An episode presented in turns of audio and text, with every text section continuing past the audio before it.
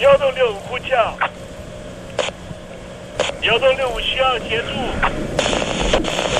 幺洞六五呼叫，幺洞六五需要协助。你在听吗？你在听吗？你在听吗？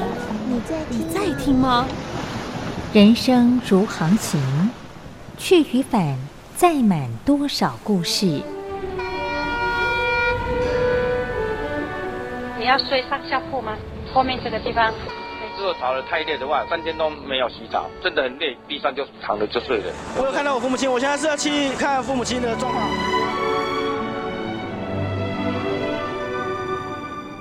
聆听故事湾，让每个故事找到属于自己的码头。我到了那儿以后，我们就往妈妈家去。我一到那边，就感觉我妈妈已经她能够活活下来都不容易，我知道。他没他没跟我讲，我也不敢问，好好苦。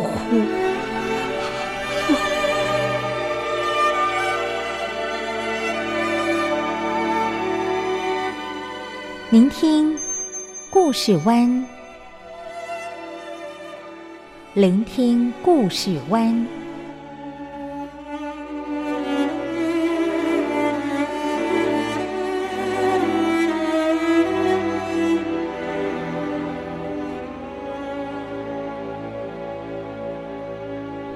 故事总有一个停泊的港湾。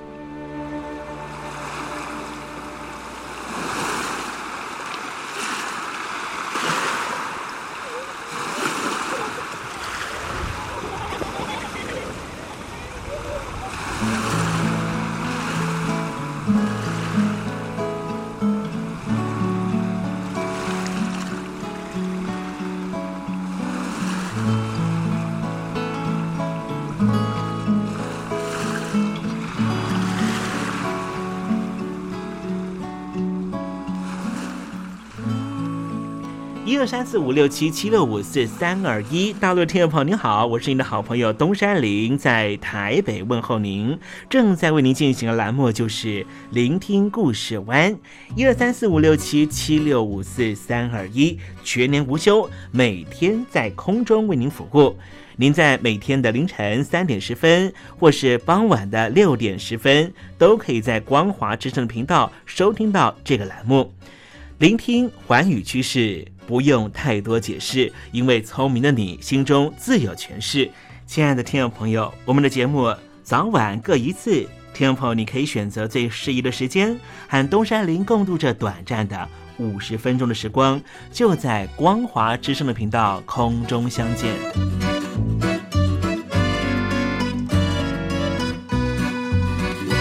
那么，听众朋友，收听、聆听故事湾东山林的节目，到底能够听到什么样的内容呢？尤其啊，我们环宇全世界，焦点放到神州大陆啊，光是整个中国大陆呢，就有将近九千家不同的大大小小的电台了。我们的节目到底有什么不一样的地方呢？嗯，让东山林自吹自擂一下吧啊。宫中频道何其多，赵钱孙李挺能说。热点平地上直播，仔细听来差不多。直播室外领导多，你说他能怎么说？开场才说查黑窝，碰上土狼不敢摸。主播低头翻翻稿，导播左右反复搓，想到孩子泪婆娑。好了好了，都别说，且听东山林怎么说。东山林不是红太狼，也不是那喜羊羊，青青海上一叶舟，才能自在自在说。客官呐、你拉把椅子随便坐，袒胸露背床上卧，怎么自在怎么做，就当这是自己家，自己家。睁大眼睛，Showtime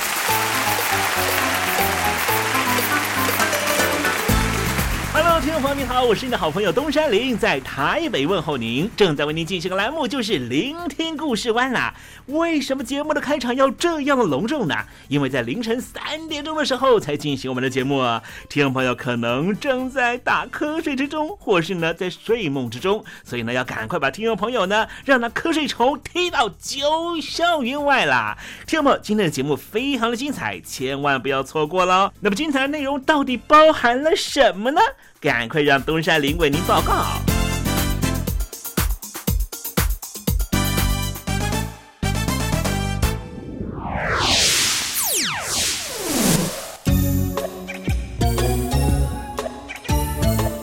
星期四，星期四，猴子当老师。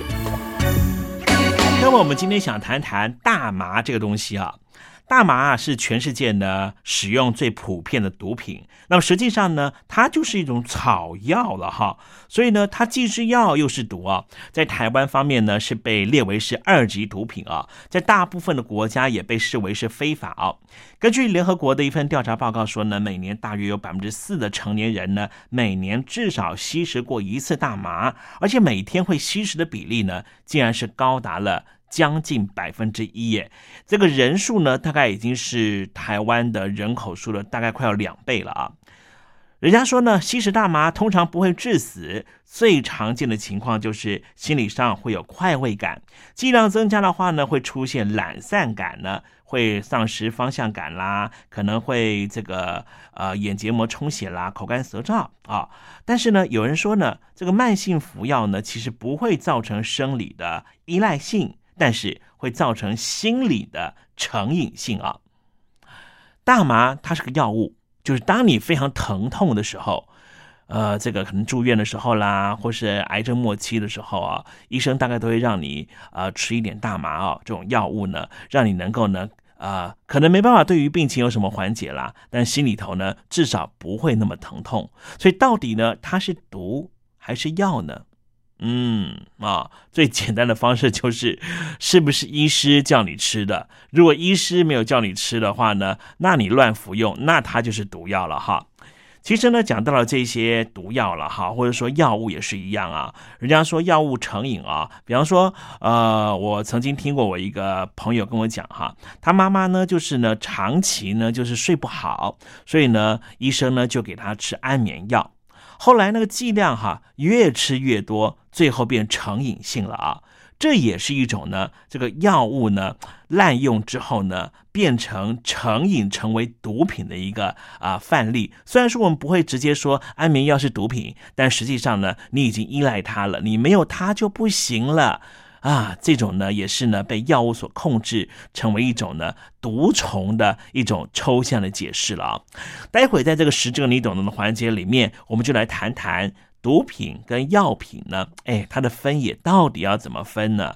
当然是希望大家不要吸毒啦，只是呢我们要知道说呢，哎，什么样的情况下，其实我们也是走上了啊滥用药品。这样的情况，好，待会再跟听众朋友呢分享这样的话题啊。那么今天节目的下半阶段为您进行的环节就是告别囧英文。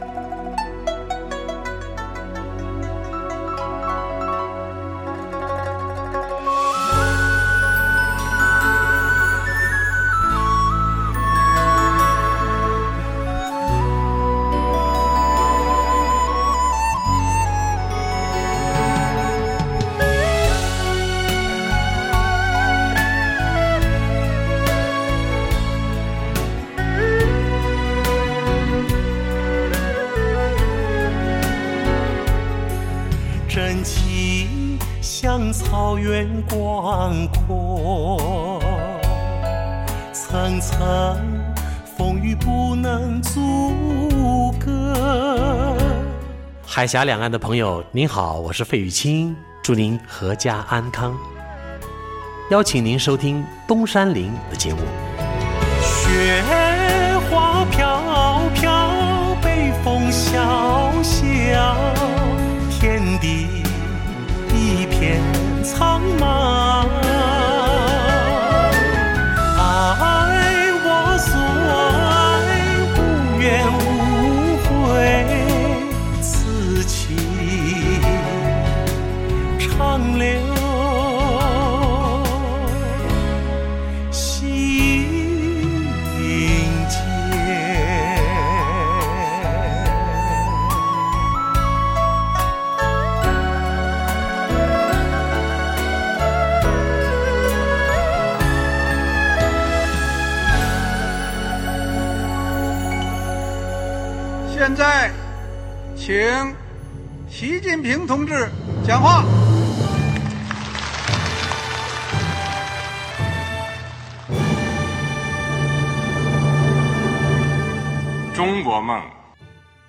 须仅仅依靠人民来实现。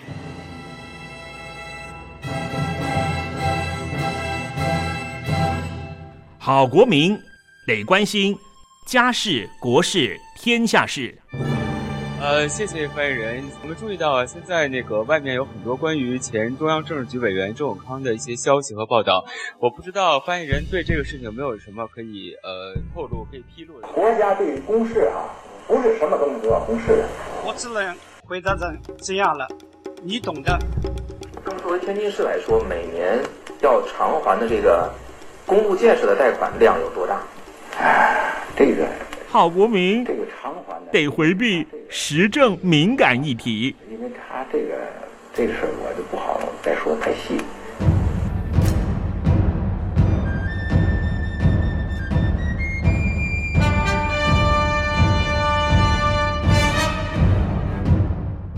要坚持人民当家作主，坚持人民主体地位。任何官方不宜说太细，期望您体谅的话题，尽在实证，你懂的。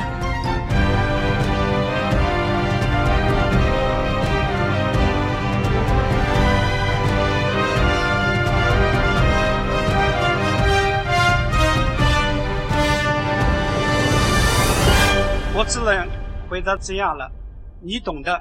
那些官方无法为您说太细的事情，就让东山林为您详细的说明白。天婆早上好，晚上好，正在为您进行的栏目就是聆听故事湾。此刻为您进行的环节就是时政，你懂的，一同关心焦点话题。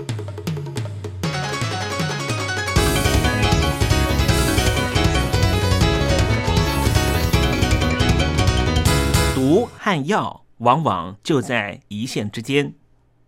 最近啊，东山林听到有一种毒品叫做 MDMA，其实它是一种苯甲胺类的兴奋剂，因为被发现可以降低某些患者的恐惧感，所以它曾经被美国食品药物管理局批准用于创伤后心理压力紧张症候群的患者身上。当时是进行人体试验，可是后来 MDMA。最终还是步上了 LSD 的后尘。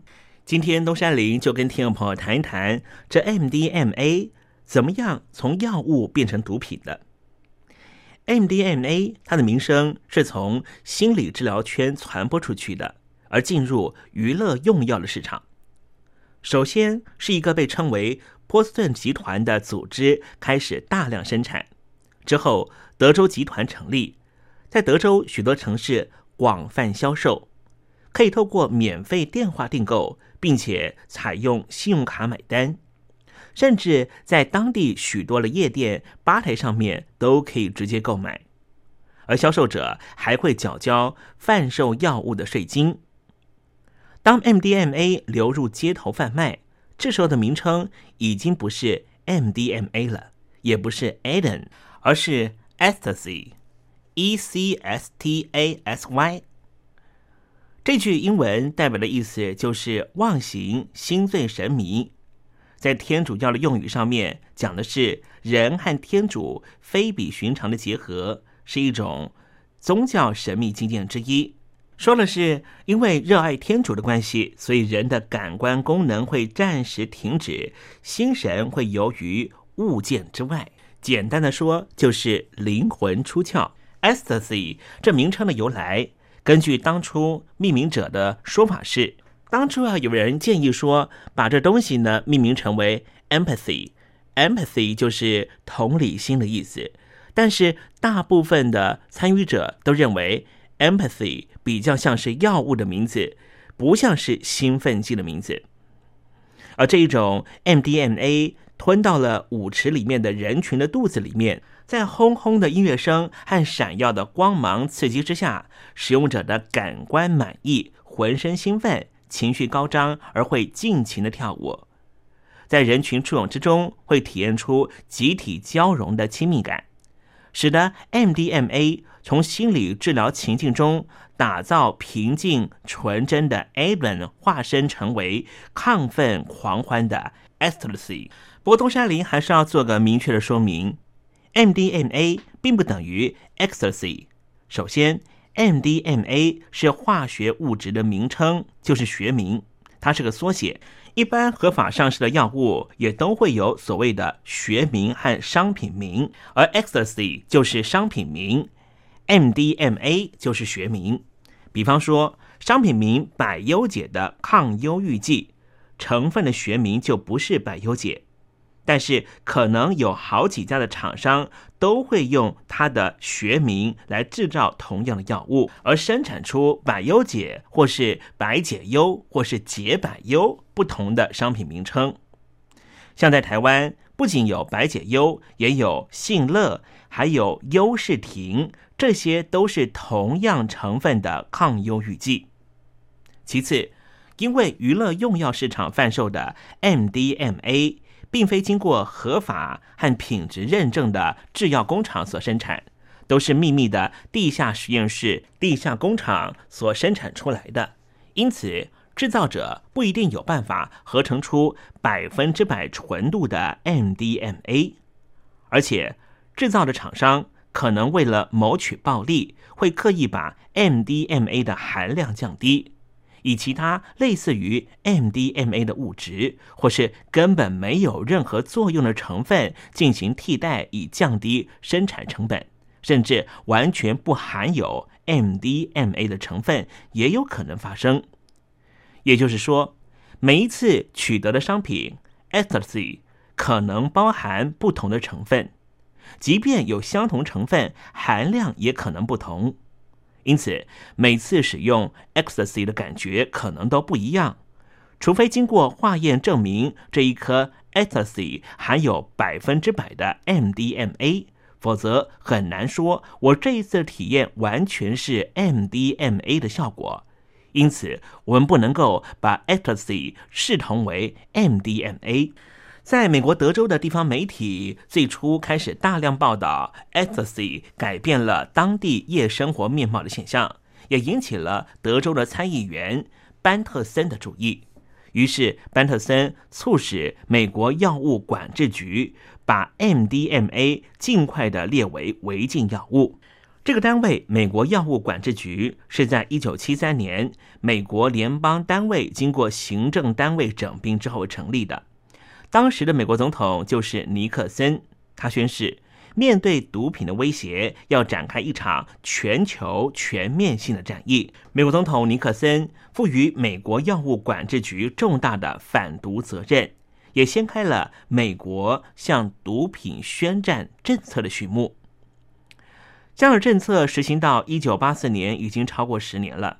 当时美国总统是雷根，依旧捍卫这个政策。雷根的夫人南希还成立了全国家长反毒联盟，要推行政策的施行。在这般的社会风气和舆论之下，只要有任何娱乐药物扩散开的消息，几乎都不能幸免于列为管制药物。美国药物管制局在一九八四年七月二十七号发出了通知。将会把 MDMA 列为管制药物条例中的一级管制药物，就像之前的 LSD 的命运一样。可是，美国药物管制局能不能够真的在短暂的时间里面进行研究和评估，来检视 MDMA 是否确实符合一级管制药物的定义下，具有高滥用风险，没有医疗用途价值？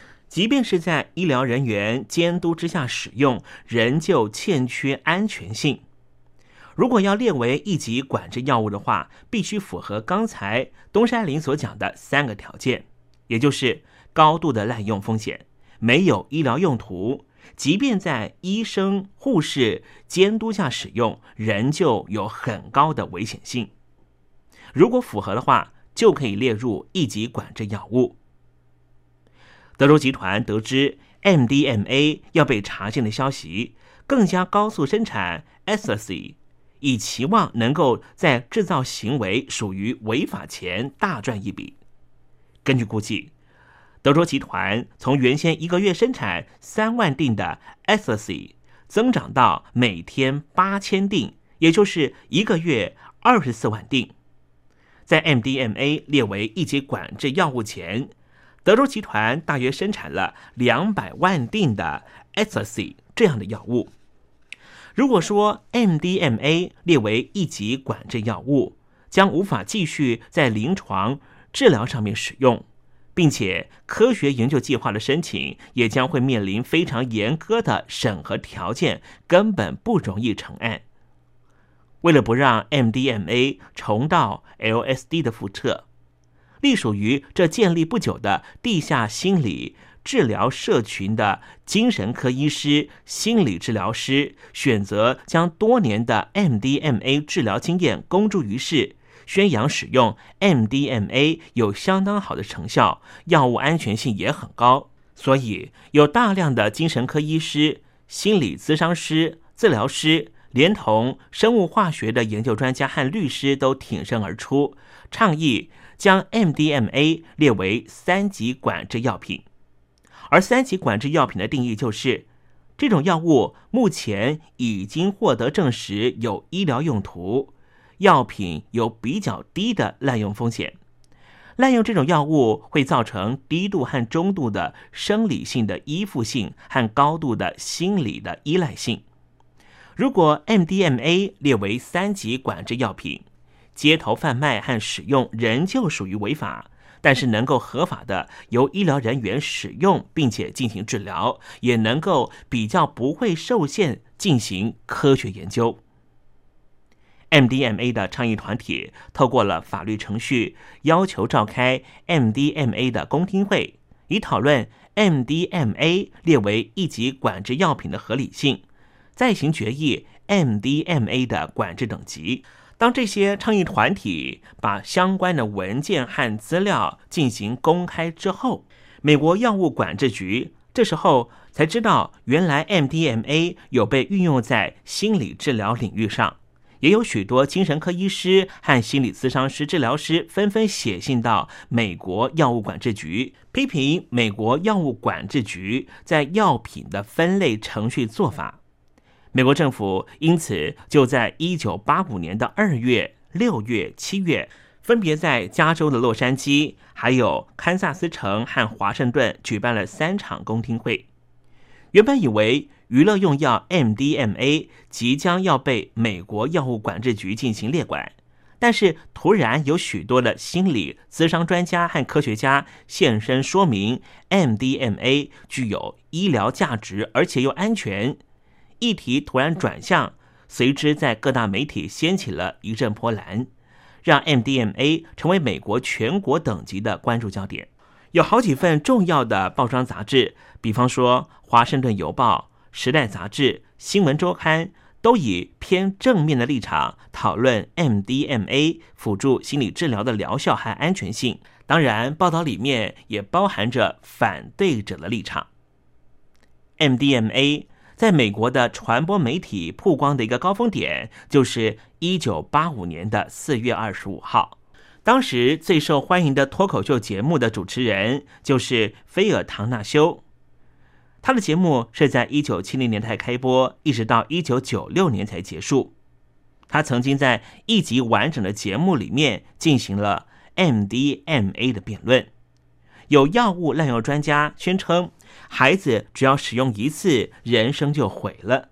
可是也有心理咨商师、治疗师反驳，MDMA 的协助之下，对于心理治疗能够带来很大帮助。也有病人简述自己的罹患疾病的情况以及治疗成效。对于 MDMA 的倡议团体来说，这场节目对于民众认识到使用神经驱动药物进行治疗是利大于弊。这是非常重要的。可是，当倡议团体成员所邀请的一名芝加哥大学脑科学研究学者查理·舒斯特发言的时候，却有了出人意外的言论。舒斯特一开始表明他支持 MDMA 列为三级管制药物，但是随后他提及，最近他进行了一份研究，他把结构类似于 MDMA 的神经驱动药物 MDA 重复大量的灌注在实验的白老鼠体内，发现造成老鼠脑部的损伤，而他有百分之九十的信心，MDMA 也会如同 MDA 造成脑部损伤。这是第一次有人提出 MDMA 会对大脑神经系统造成损伤的说法。然而，舒斯特的实验药物 MDA 并不是 MDMA，而且舒斯特是以个人判断来推测 MDMA 会对脑部造成损伤，并没有透过实际的研究结果作为证据。但是，这名科学家如此的说法，已经透过媒体产生了极大的影响力，并且因此引发了美国药物管制局的高度重视。不久之后，美国药物管制局就在一九八五年五月三十一号宣布消息：有鉴于 MDMA 的快速散播，以及 MDMA 可能造成潜在的脑部损伤。美国药物管制局将在一九八五年七月一号紧急执行把 MDMA 列为一级管制药物的命令，不需等待公听会召开完毕以及判决出炉之后才执行列管。而世界卫生组织也在一九八五年召开专家会议，建议 MDMA 应该列为一级管制药物。从一九八六年二月十一号开始。全球都把 MDMA 列为一级管制药物，而 MDMA 的公听会正反两方辩论集中在关于一级管制药物的三个定义上，也就是没有医疗用途价值、具高度风险的滥用性，还有第三个条件，就是在医师、医疗人员、护士监督下使用仍旧很危险。关于 MDMA 的医疗用途价值，支持者将十年来运用 MDMA 治疗各种心理疾病的成果提出来作为证据，肯定 MDMA 辅助心理治疗是极有成效的，即便是用于健康的人身上，也能够提升个人的生命意义。而专业治疗者使用 MDMA 进行治疗经验也显示。在治疗环境中使用 MDMA 是非常安全的。然而，美国药物管制局提出反驳，认为支持者所提出的证据都只是专业者的个案报告和临床观察经验，并没有经过严谨的临床研究设计来进行实验，因此会充斥着主观和偏差性。没办法客观的证明 MDMA 确实有疗效。虽然从一九七七年开始，透过了泽夫的宣扬，让 MDMA 的使用逐渐扩散，但是治疗社群采取低调的姿态，而使得 MDMA 的治疗用途并没有进行台面上的科学实证研究。因此，在公听会上面确实欠缺扎实有力的研究报告作为佐证。而美国药物管制局的另外一个反驳论点就是，MDMA 在美国的食品药物管理局的规章中，目前并没有任何被证实的医疗用途，因此 MDMA 也就不具有医疗用途。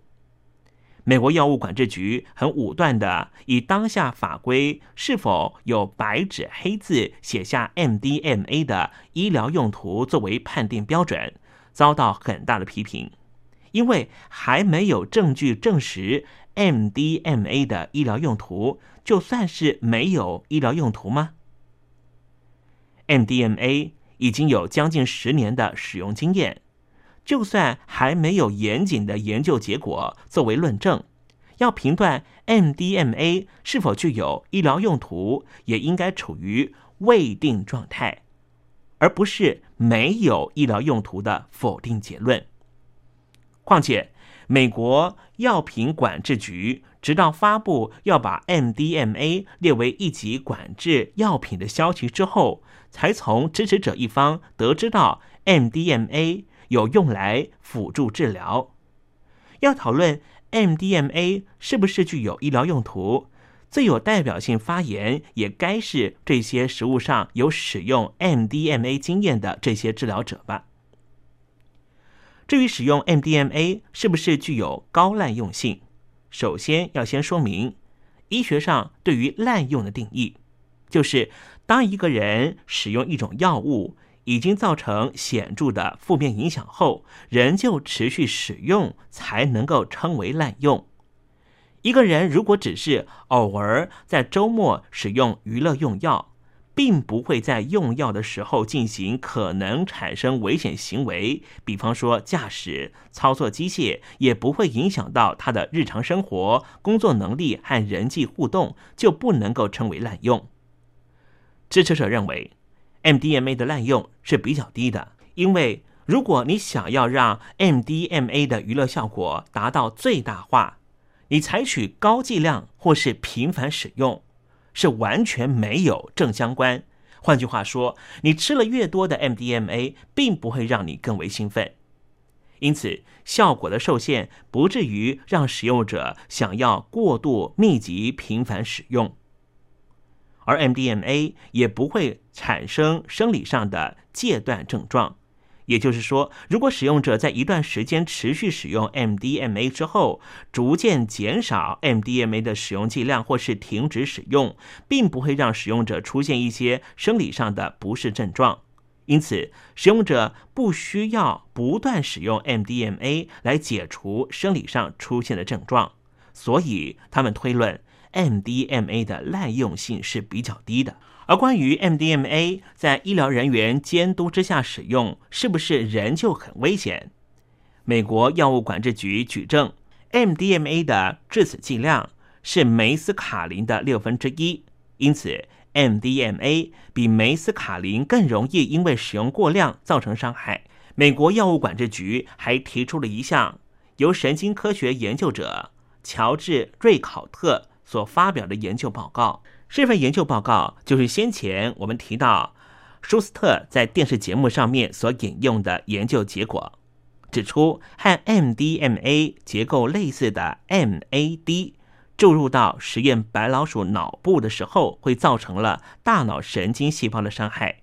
借此也强调 MDMA 可能会造成脑神经细胞的损害。经过了好几场的公听会之后。正方、反方两方在一九八六年的二月十四号进行最终辩论。公听会的法官就是法兰西斯·杨，在经过三个月的思考之后，在一九八六年五月二十二号进行了裁决。法官认为，就公听会所呈现的证据，虽然关于 MDMA 拥有医疗疗效的证据。还没有能够符合美国食品药物管制局所要求的标准，但是支持 MDMA 具有医疗用途的说法已经相对充足。美国药物管制局不能够以目前的美国食品药物管制局还没有核准 MDMA 的医疗用途，就否定了 MDMA 是具有医疗价值的。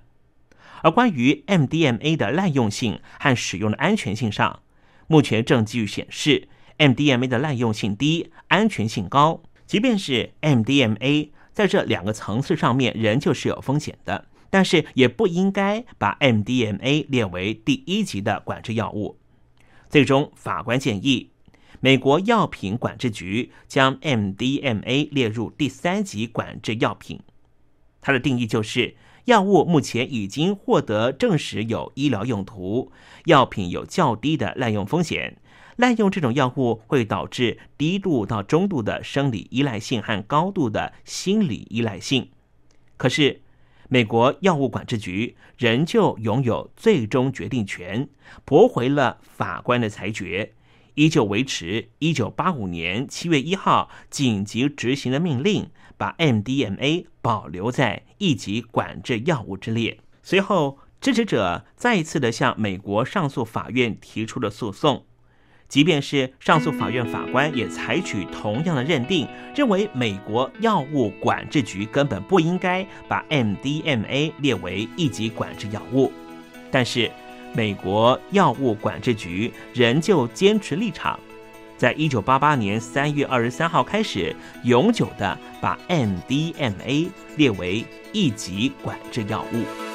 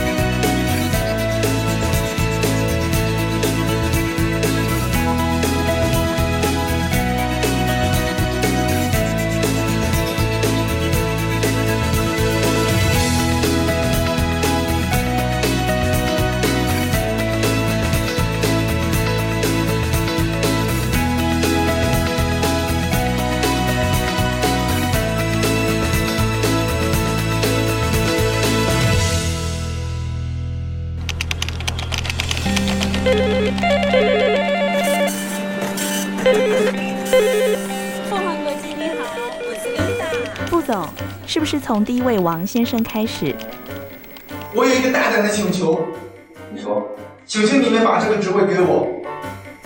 ，Can you speak English? Of course. What we need is ability to organize marketing campaigns and supervise employees. Effective communication abilities and public relation relation skills. So what is your competitive advantage? 呃，I I I，我们还是说母语吧。学了二三十年英文，还是没法开口吗？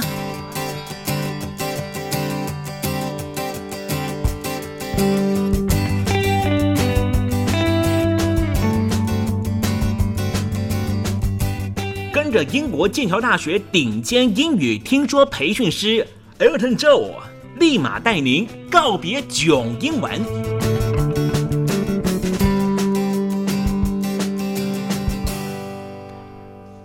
呃，各位听众朋友，大家好，我是 Elton，嗯，很开心今天又回到呃告别囧英文这个单元，继续和听众朋友分享英语学习，还有呃英语应用在职场或者是语言学习上面的一些心得，还有一些小小的心得分享。啊，最近接到一些听众的来信，哇，心情有一些些沉重呢。嗯，倒不是说发生什么不好的事情，而是有些听众听到，呃，Elton 可不可以多提一些商用英文的部分，应用在职场的部分？好像有一些听众朋友在职场，嗯，碰到的主管或是碰到的老板，好像不是那么开心。呃，不过这不是说废话吗？谁上班是每天开开心心的？这相信大家这个每天上班都是一肚子啊啊，很想要跑去厕所，可是又憋着，无处发挥，无处这个发泄，哎，每天这个苦水堆在肚子里面，真的很不舒服。呃，有些听众是提到说，好像嗯，这个主管因为语言学习的缘故，因为英语能力的部分对您比较不友善，比较不礼貌一些。嗯，Elton 这边的建议呢，会是，嗯，我会觉得，呃，当然网络上会有一些文章提到说，呃，公司请你来做事是为了什么？为什么公司要聘请你来？呃，其实是希望你来为公司解决问题的。嗯，那就是啦。那主管在请人的时候，不是也是希望说对方是来帮公司解决问题的吗？那在解决问题的过程里面，嗯，如果主管这边不能带着下属一起去为公司解决问题，而是把问题丢给下属，或者是呃，用问句的方式来丢还给下属。哇，那这时候，嗯，这样子好像也不是一个好主管来着呢。嗯，所以碰到问题就解决，碰到语言问题就赶紧的解决。呃，许多听众朋友都提到说，商用英语的部分要怎么精进呢？我想，其实现在，嗯，在坊间有许多的书籍，有许多的工具书，还有网络上的工具，其实相当的方便。呃，在职场基本的这些呃英文部分应对进退，我想，嗯，这个部分是可以习得的。但是各个专业领域所需要的呃专业知识、专业术语。哦，这个可能就要麻烦大家，嗯，好好的就自己的职场技能方面，好好的再加强、再精进喽。那，嗯，今天有位听众寄给 Elton 一封信，然后呢，希望有一篇文章能够，呃，帮忙翻译的部分。嗯，文章的部分，呃，我自己觉得有一些，呃，这个商用英语的。应用部分呢还蛮好用的，嗯，我想是可以在节目里面分享给大家。那可能在今天的节目时间没有办法帮您把这这整封信件完整的翻译给您，因为这个解说长度的关系。但是没有问题，呃，Elton 嗯会利用回信的方式把这篇文章的呃翻译尽快的交到您手上。呃，在这个电子邮件的部分。因为就 Elton 所知，好像现在啊，中国大陆的翻墙问题还是很麻烦，是吗？啊，好像到底现在呃，中国大陆能不能上 FB？到底啊，这诸多的社群网站到底有没有办法来拜访？好像翻墙这件事情，最近在中国大陆内地又变得更加麻烦了，是吗？好的，没有问题。在回信的部分，Elton 嗯会尽速的把翻译的文件交换到您的手上。那呃，这篇呢，广西的江宁所寄来的文章，它叫做 Exit Strategy。中国外资是不是出现出走潮的部分？那我觉得把文章里面的重点呢，嗯，快速的跟大家分享一下。呃，他说到，When Deng Xiaoping began opening China up to free market economics and foreign trade in the 1980s, foreign companies were quick to take advantage of the opportunities that the PRC offered the establishment of uh, special economic zones beginning with Shenzhen in 1980 was the first of several incentives to demonstrate that China was now open for business. It all boded well for the future. 呃，他是提到说，当邓小平在邓小平同志在一九八零年代开始开放中国接受自由市场经济，自由市场经济所谓的 free market economics，还有什么呢？外资呃 foreign trade in the nineteen eighties。呃，很快的，外国企企业就抓住中华人民共和国 PRC 所提供的这个机会，从一九八零年在深圳设立的几个经济特区，经济特区叫做所谓的 Special Economic Zones，照字面上面来翻译，那自由经济特区就是诸多诱因里面的第一个，为的就是要展现中国开放商业还有前途光明的一面。那呃，整篇文章江宁寄来的还蛮长的。那我觉得里面呢有一些词汇，像是 special economic zone，所谓的 S E Z 这样的概念呢，倒是可以来呃和各位听众朋友介绍一下。因为像 special economic zone，呃，这个经济特区这种，它是地理学的观念概念，但是它是为了吸引外资入驻。然后来设立比本国更宽松或者更具优惠条件的一种经济发展区域。那就我所知，目前在中国大陆内地应该是有六个这样的呃经济特区，像是厦门经济特区、汕头、深圳、珠海、海南，还有克什米尔这边。那在呃 S C E S E Z 这样的概念呢，有个类似的状态，呃，就是所谓的 Free Port 自由港区。那嗯，或者是加工出口区，所谓的 E P Z，E P Z 指的是 Export Proceeding。或者是 processing zone proceeding，或者是 processing。那嗯，在台湾呢，比较常见的一个概念是所谓的工业园区，也就是所谓的 industrial estate，或者是 industrial park。工业园区呢，它是专为生产所设立的。在台湾也慢慢的呃出现所谓的 free trade zone，所谓的自由贸易区 FTZ。那嗯，有听众提到说，那都会企业区呢？都会企业区是所谓的 Urban Enterprise Zone，都会的企业区。那这相较于所谓的经济特区呢，是有类似的这几个概念存在。那呃，有听众提到说，嗯，那 Elton 可不可以提一下所谓的成本会计的这样的概念？成本会计。在英文里面应该是所谓的 cost accounting。Cost accounting 成本会计，它会谈论的像是投入成本，怎么说呢？投入成本 input cost，这应该很简单才对。那变动成本呢？投入成本，呃，里面会有所谓变动成本和固定成本。固定成本 fixed cost，然后变动成本顾名思义，它是 variable cost。那变动成本大概可以分成两哪两个方面？如果听众朋友顺便再复习会计的话，会计概念应该会记得起来，就是它分成两块：劳力成本跟直接材料成本。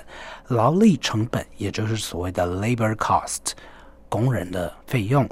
直接材料成本 （direct material cost） 应该照字面翻译，没有太大问题才对。固定成本里面呢，它会有所谓的杂费成本，也就是所谓的 burden cost。burden 这个单字原本是障碍的意思，所谓的 burden cost 杂费成本。意思呢，就是啊，当我们的设备、当我们的材料出现损坏，或者是出现变数上面的这些成本，就是所谓的 burden cost。那呃，在讨论到成本会计这个概念呢，不如我们拿一些例句来好好的探讨一下。比如说，while financial accounting involves calculating the results of a financial year through balance sheet while the aims of uh, cost accounting is to effect control and reduction of costs. 再来一次，这个句子比较长。While financial accounting involves uh, calculating the results of a financial year through balance sheets, the aim of cost accounting is to effect control and reduction of cost. 当 while financial accounting 当 financial accounting 当这个呃财务会计 involves 牵扯到牵涉到 cal calculating the result of a financial year。当财务会计牵涉由资产负债表 计算，呃，financial year，呃，financial year 一个会计年度的结果的时候呢，呃，经由资产负债表，through 经由 balance sheet，经由资产负债表来计算会计年度的时候呢，成本会计，the aim of Cost accounting，刚才提到成本会计的 the aim of cost accounting，成本会计的那个 aim，成本会计的目标 is 是怎么样呢？To effect 去达到去形成 control and reduction of cost，去达到成本的控制和减少。 那今天因为时间的关系。我们就先进行到这边，希望下星期能够有更多的机会呃，在空中大家一起来谈英语学习的更多经验和分享。